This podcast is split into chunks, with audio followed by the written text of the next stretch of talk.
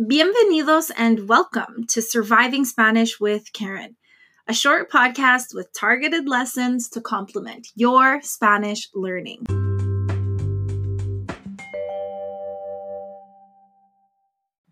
This week, I've changed things up a bit in order to get the most out of learning about the verb gustar. We're going to start first with the Spanish section, and then I'm going to be answering 21 questions in Spanish using what you learn in the episode about the verb gustar.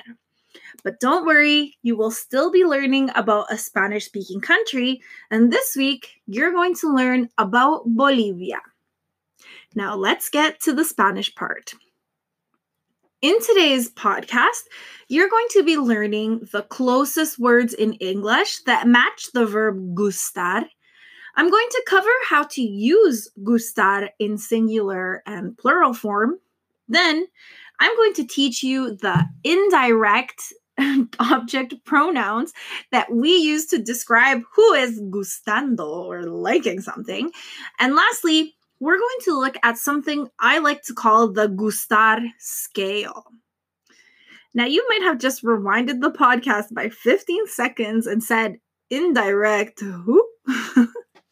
but don't worry, in this episode, I will lay out indirect object pronouns for you as clearly as possible.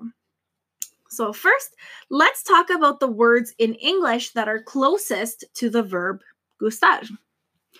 In English, we use the sentence I like to describe something that you feel positive towards or that you enjoy. So you might say, I like coffee or I like tea. But in Spanish, we don't use the word like. Instead, we use the verb gustar. The verb gustar is closer to saying that you're pleased by something, but just so it makes more sense, in this episode, I'm going to continue using the word like. So when you say, me gusta el café, we're actually saying I am pleased by coffee or I like coffee, which I mean, hey, drinking coffee for me is a very pleasurable experience. Anyways, make sure you look at the verb gustar more like pleasing than liking. In episode 11, I introduced conjugation for the first time in this podcast.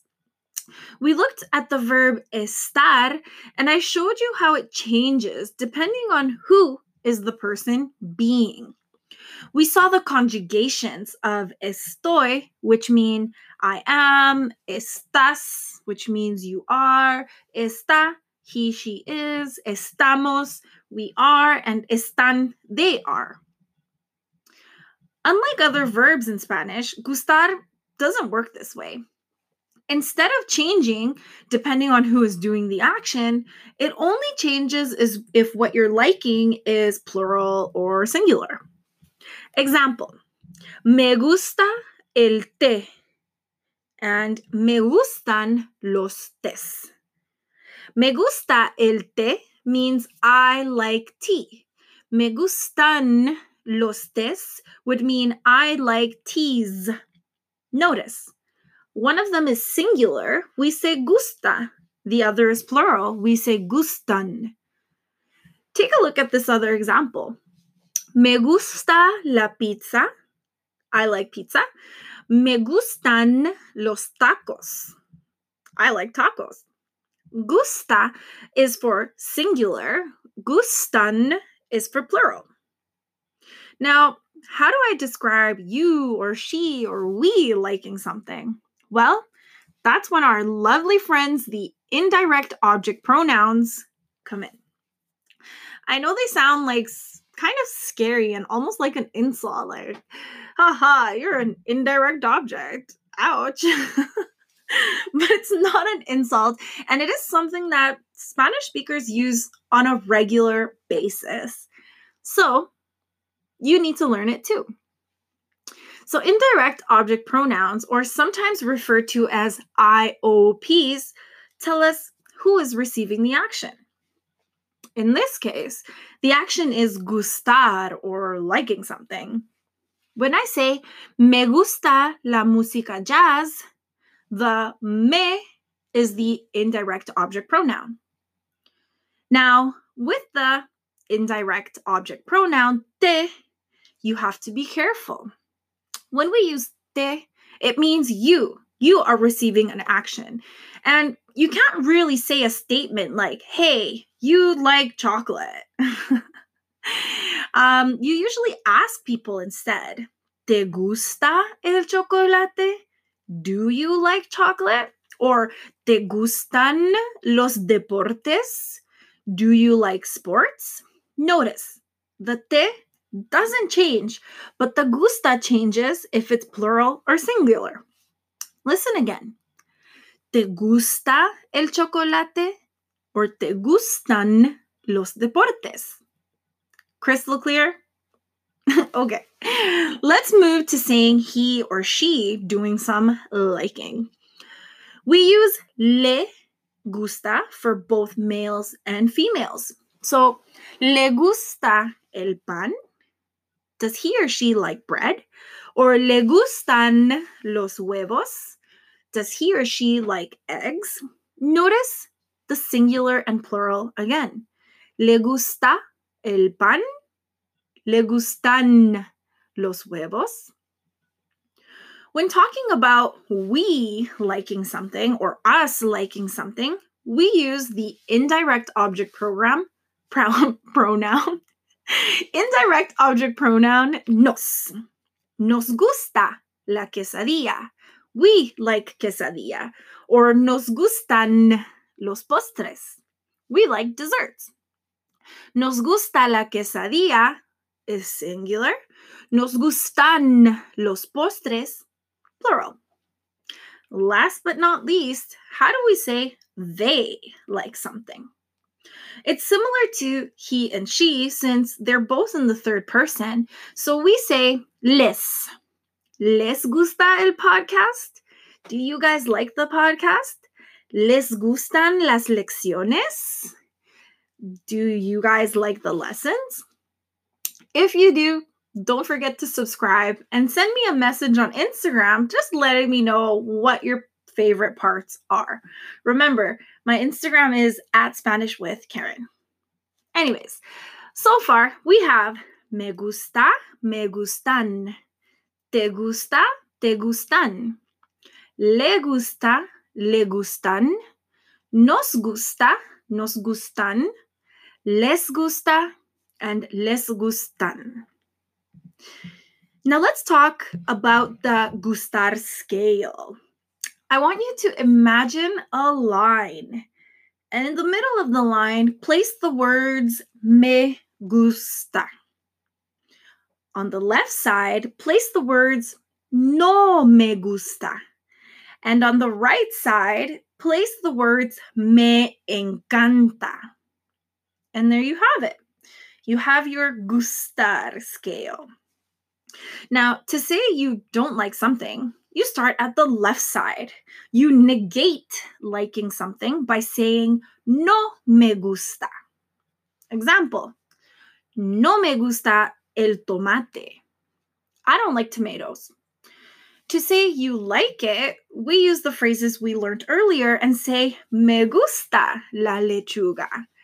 I like lettuce to say we love something or are very pleased by it, we say me encanta. Me encanta el mango. I love mango. So we have no me gusta, me gusta, and me encanta. Notice that me encanta, we kind of mash the two together. And instead of saying me encanta, we say me encanta. Now, to change who doesn't like, who likes, or who loves something, we replace the indirect object pronoun.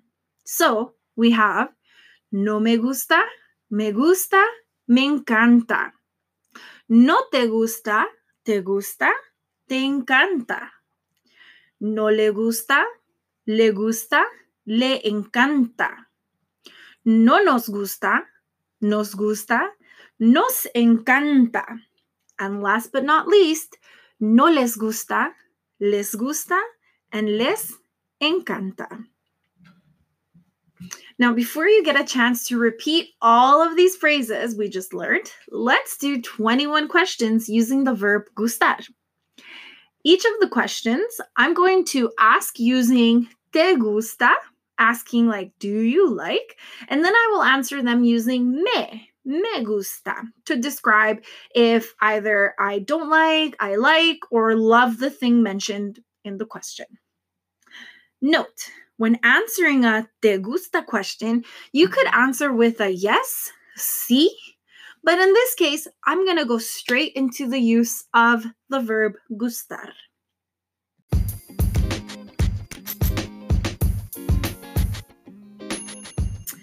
Veintiuno preguntas con Karen. 21 questions with Karen. ¿Te gusta el café? Me encanta el café. ¿Te gustan los tés? Me gustan los tés. ¿Te gusta Canadá? Me encanta Canadá. ¿Te gustan los deportes? Me encantan los deportes. ¿Te gusta la quesadilla? Me gusta la quesadilla. ¿Te gustan los postres? No me gustan los postres. ¿Te gusta el pan? No me gusta mucho el pan. ¿Te gustan los huevos? Me encantan los huevos. ¿Te gustan los tomates? No me gustan los tomates. ¿Te gusta la lechuga? Me gusta la lechuga. ¿Te gustan los mangos? Me encantan los mangos.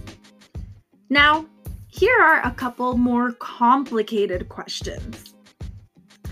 ¿Te gusta viajar? Do you like to travel?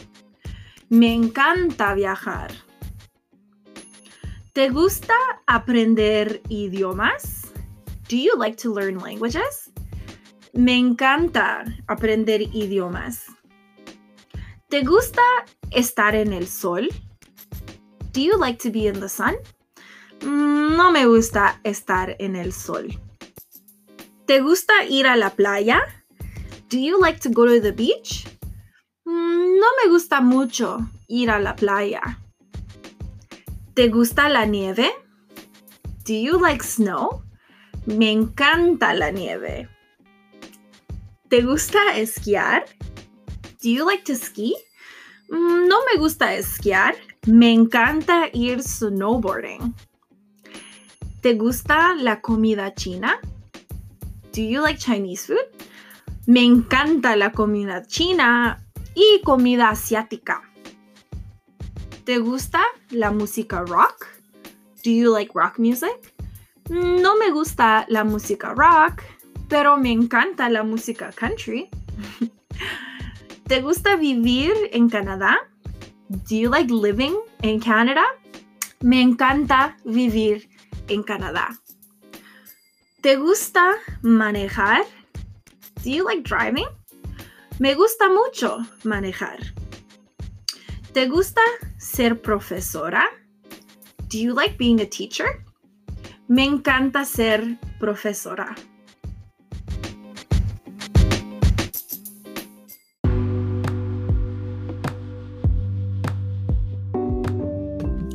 Now is your turn to repeat. Me gusta. Me gustan. Te gusta. Te gustan. Le gusta. Le gustan. Nos gusta. Nos gustan. Les gusta les gustan. No me gusta. Me encanta. No te gusta. Te encanta. No le gusta. Le encanta. No nos gusta. nos encanta.